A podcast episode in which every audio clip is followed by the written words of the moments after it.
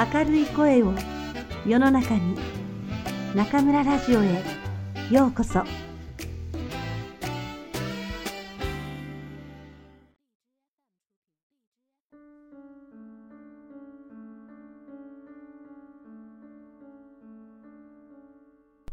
浪屋雑貨店の奇跡。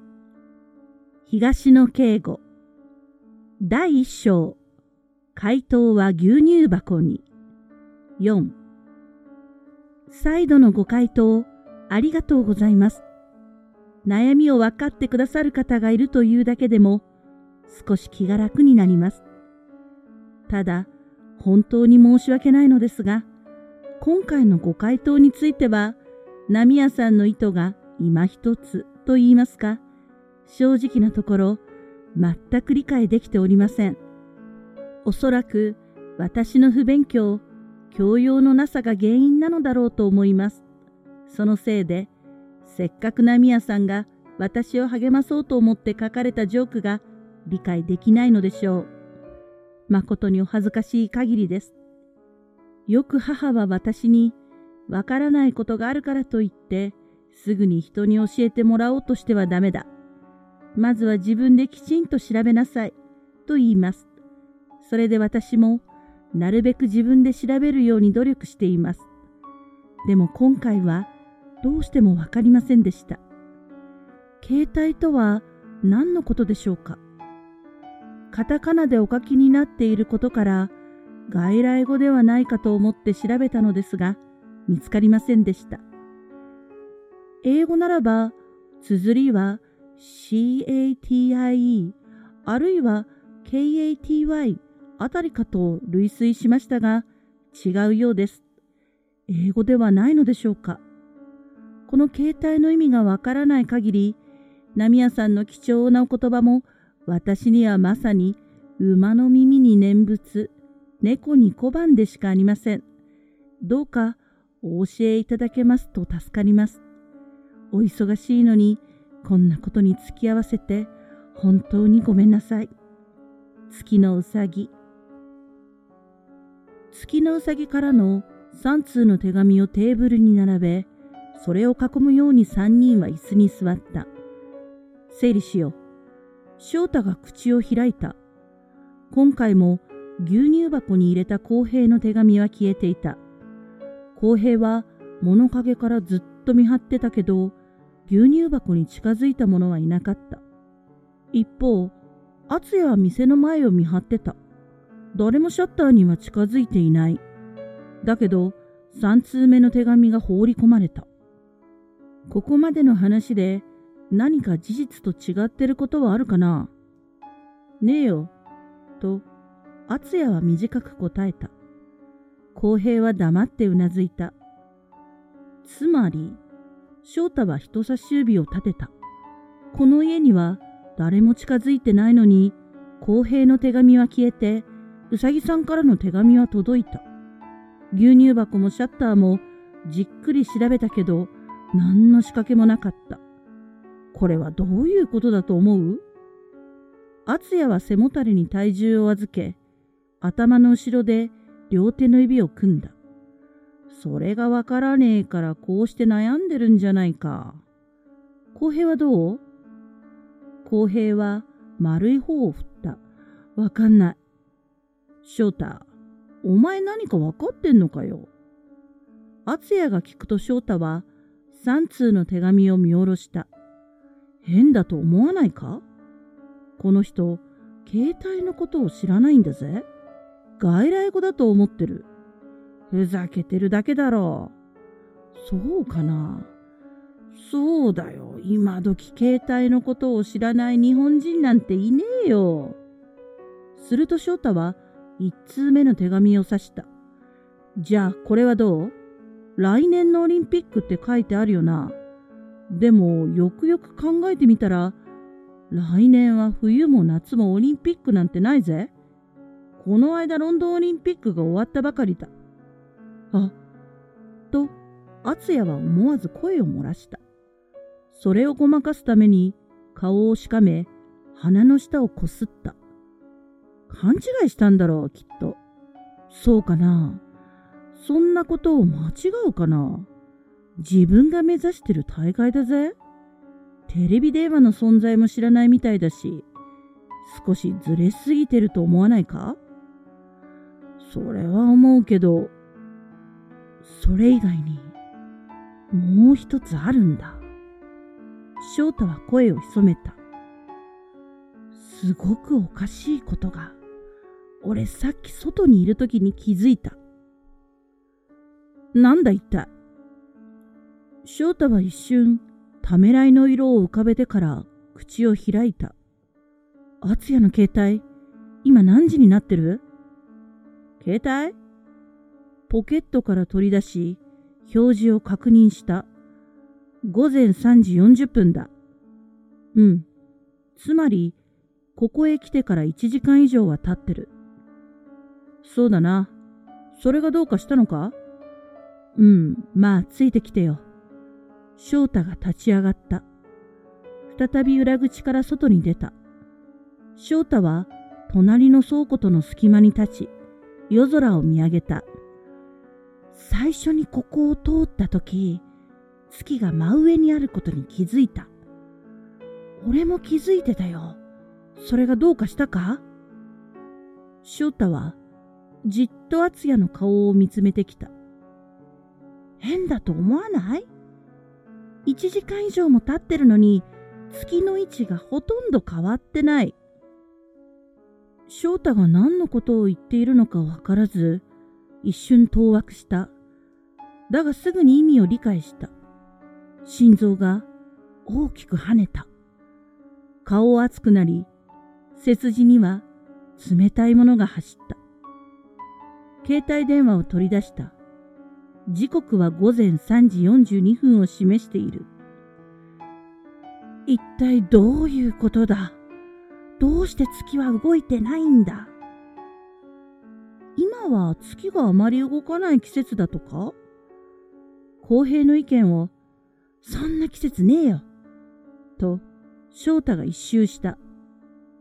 敦也は自分の携帯電話と夜空の月と交互に見た。何が起きているのかさっぱりわからなかった。そうだ。と、翔太が携帯電話の操作を始めた。どこかに電話をかけているらしい。その顔がこわばった。瞬きを繰り返す目には余裕がなかった。どうしたんだ？どこにかけてるんだ？敦也は聞いた。翔太は黙ったままで携帯電話を差し出した。聞いてみろ。ということらしい。敦也は電話を耳につけた。飛び込んできたのは女性の声だった。午前2時36分ちょうどをお知らせします。三人は家の中に戻った。携帯が壊れてるわけじゃない。翔太は言った。この家がおかしいんだ。携帯の時計を狂わせる何かがあるってことか？敦也の問いに翔太はうなずかなかった。携帯の時計は狂ってないと思う。普通に動いている。でもその表示は実際の時刻とは違っている。敦也は眉根を寄せた。なんでそんなことになるんだよ。この家の中と外では時間的に隔絶されているんじゃないかと思う。時間の流れ方が違うんだ。ここでの長い時間も、外ではほんの一瞬でしかない。はあ？お前何を言ってんの？翔太は再び手紙に目を落としてから敦也を見た。この家には誰も近づいていないはずなのに、公平の手紙は消えて、うさぎさんからの手紙は届く。本来、そんなことはありえないはずだ。じゃあ、こう考えてみたらどうだろう。誰かが公平の手紙を持ち去り、それを読んでから次の手紙を持ってきている。ところが、その誰かの姿が俺たちには見えない。見えない？透明人間かよ。敦也は言った。あ、わかった。幽霊の仕業だ。え？ここそんなのが出るのか？公平が体を縮めて周囲を見回した。翔太はゆっくりとかぶりを振った。透明人間でも幽霊でもない。その誰かはこの世界の人間じゃないんだ。三通の手紙を指して続けた。過去の人なんだよ。過去？なんだよそれ。敦也は声を尖らせた。俺の説はこう。シャッターの郵便投入口と牛乳箱は過去とつながっている。過去の誰かがその時代の波や雑貨店に手紙を投げ込むと、現在ここにある店に届く。逆に、こっちが牛乳箱に手紙を入れると、過去の牛乳箱に入ったことになる。どういうわけでそんなことが起きるのかはわからないけど、そう考えたら説明がつく。うさぎさんは過去の人なんだ。と、翔太は締めくくった。敦也はすぐには声を出せなかった。何を言えばいいかわからなかったからだ。考えることを脳が拒否している。まさか。ようやくそう言った。そんななことあるわけねえよ。俺もそう思うよ。だけどそれ以外には考えられない。違うと言うなら、敦也が別の説明を考えてよ。筋の通った説明をさ。翔太に言われ、敦也は返答に窮した。無論、筋の通った説明などできない。お前が返事なんか書くから話がややこしくなっちまったじゃないか。半ば八つ当たりで公平に言った。ごめん。公平を責めなくったっていいだろう？それに、もし俺の説が当たっているなら、これはすごいことだぜ。俺たち過去の人間と手紙のやり取りをしてるってことになる。翔太は目を輝かせた。敦也は混乱していた。何をどうすればいいのかわからなくなった。出よ。そう言って立ち上がった。こんなところ出て行こう。驚いたように二人は彼を見上げた。どうして？と翔太が聞いた。だって君が悪いじゃねえか。めんどくさいことになったら厄介だ。出よ。身を潜める場所なら他にいくらでもある。この家にいくら長くいても実際の時間はほとんど止まったままなんだろうずっと朝が来ないんじゃ潜伏している意味がない。しかし二人は同意してくれなかった。どちらも浮かない顔で黙り込んでいる。どうしたんだ？何とか言えよ敦也は怒鳴った。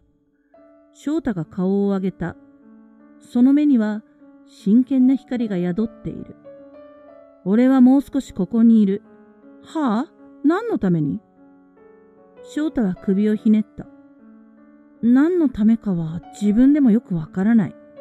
でも今、自分がすごい経験をしてるってことはわかる。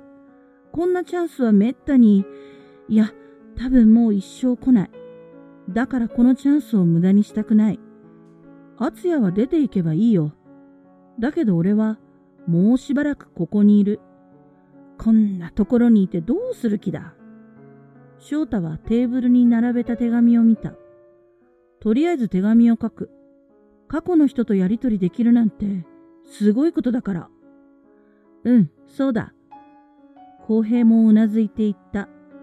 このうさぎさんの悩みも解決してやらなきゃいけないし。敦也は二人を見ながら少し後ずさりし、大きく首を振った。お前らおかしいよ。何を考えてるんだ。昔の人間と文通して何が楽しい？やめろやめろ。おかしなことに巻き込まれたらどうするんだ？俺は関わり合いになりたくない。だから、敦也は出ていけばいいと言ってるじゃないか。翔太が表情を和ませていった。敦也は大きく息を吸った。反論しようと思ったが、言葉が出ない。勝手にしろ。何があっても知らないからな。和室に戻ってバッグをつかむと、二人の顔を見ないで、裏口から外に出た。空を見上げる。丸い月はやはりほとんど動いていなかった。携帯電話を取り出した。これには電波時計が内蔵されていることを思い出し、自動で時刻を合わせてみた。瞬時に液晶画面に示された時刻は、さっき時報で聞いた時刻から一分も経っていないものだ。街灯の少ない暗い道を、厚也は一人で歩いた。夜の空気は冷たかったが、顔がほてっているせいで気にならない。そんなことあるわけない、と思った。郵便投入口や牛乳箱は過去とつながっていて、月のうさぎなる女性からの手紙は過去から届いているもの？馬鹿げている。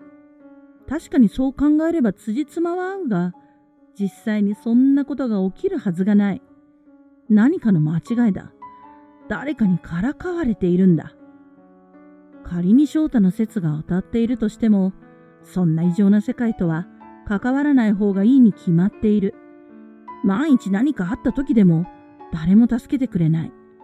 自分たちのことは自分たちで守るのだ。これまでずっとそうやって生きてきた。必要以上に他人と関わったって、いいことなんて何一つない。ましてや相手は過去の人間だ。今の自分たちに何かをしてくれるわけじゃない。しばらく歩くと、太い道路に出た。時折車が行き来している。その道に沿って歩いていたら、前方にコンビニエンスストアが見えた。腹が減った。と、公平が情けない声を出していたことを思い出した。あんなところで眠らないでいたら、さらに空腹になるだろう。彼らは一体どうするつもりなのか。それとも時間が経たなければ腹も減らないのだろうか。こんな時間にコンビニなんかに入ったら、店員に顔を覚えられてしまう恐れがある。何より防犯カメラに映ってしまう。あの二人のことなんかどうでもいい。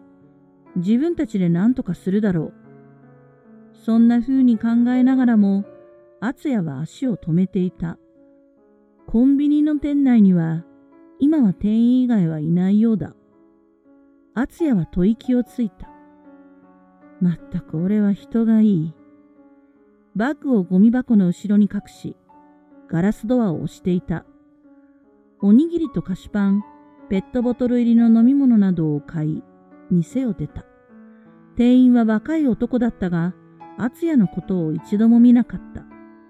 防犯カメラは作動していたかもしれないが、この時間に買い物をしていたからといって、警察が疑うとは限らない。むしろ、犯人の行動としてはおかしいと思うだろう。そう考えることにした。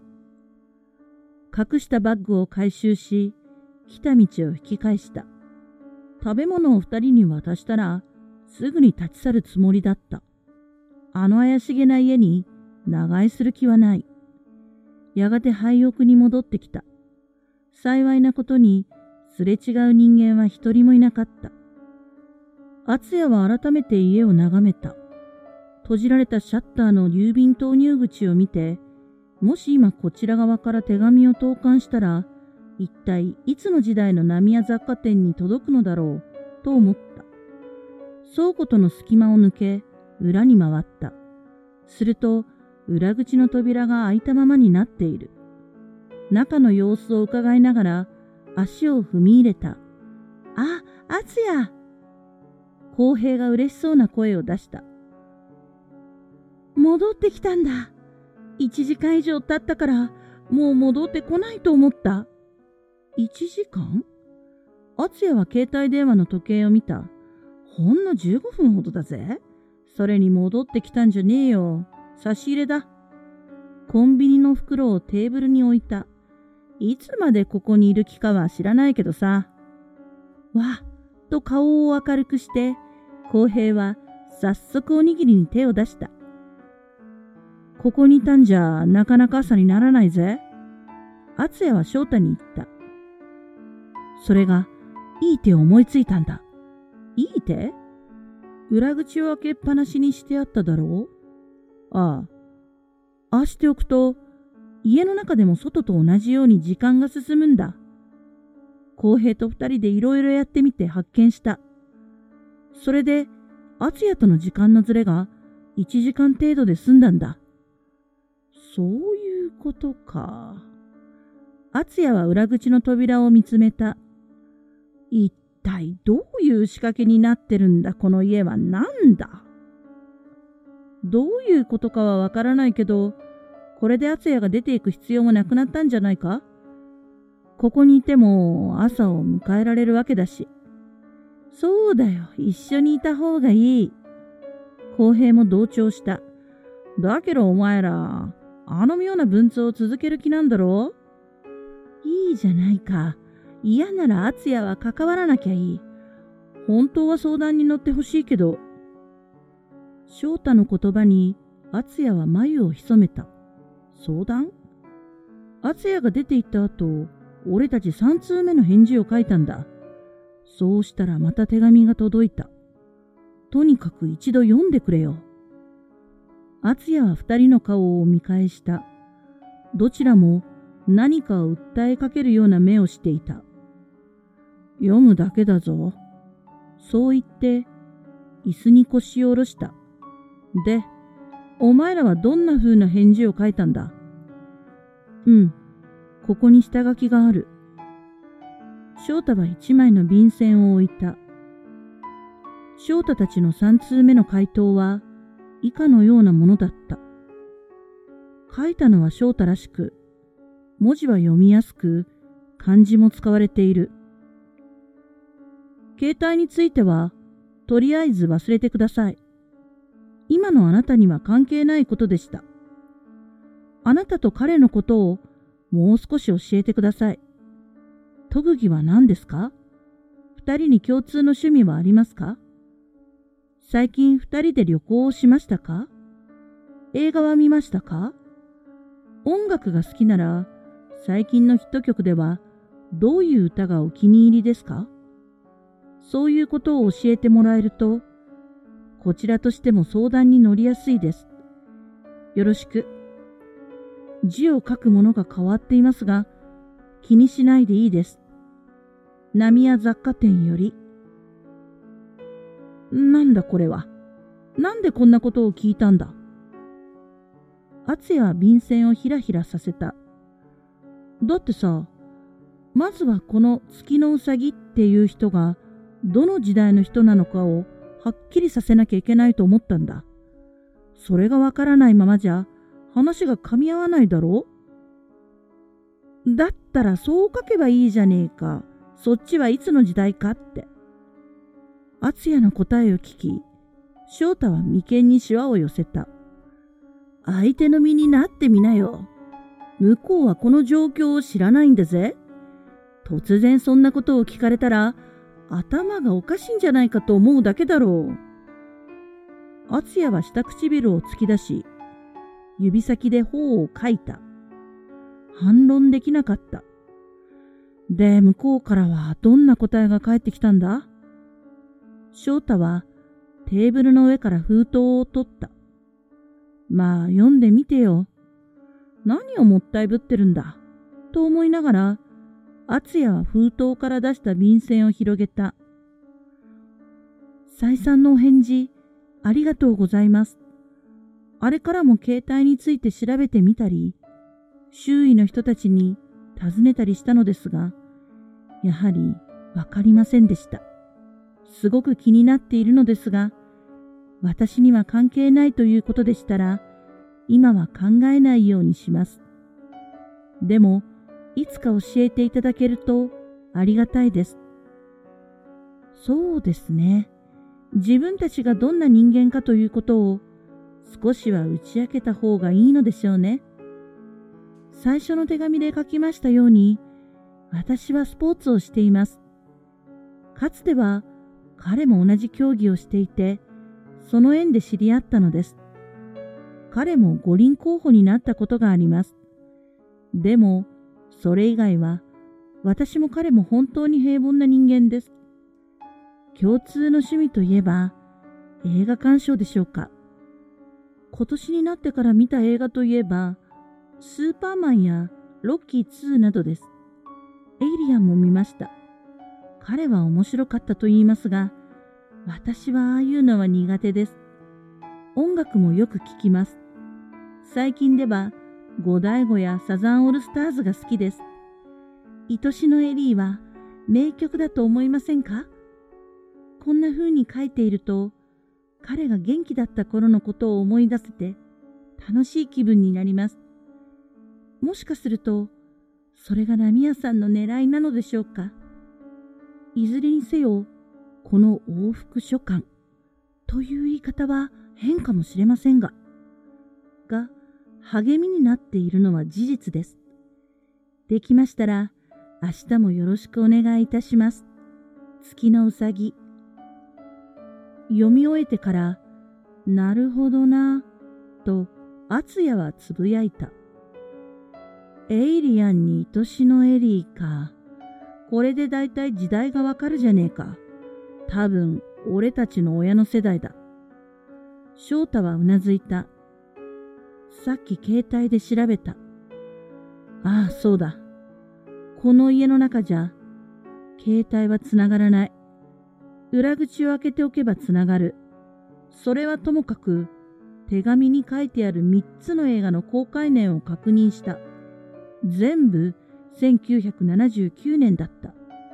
愛しのエリーが発表されたのも1979年。厚也は肩をすくめた。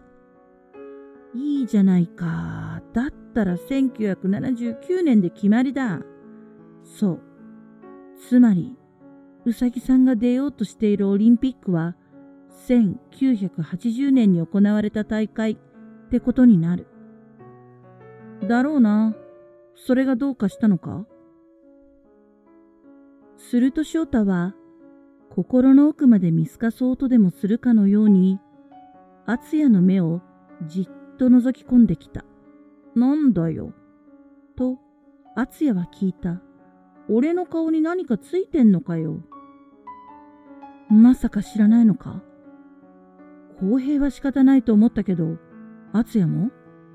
だから何がだ？翔太はすっと息を吸い込んでから口を開いた。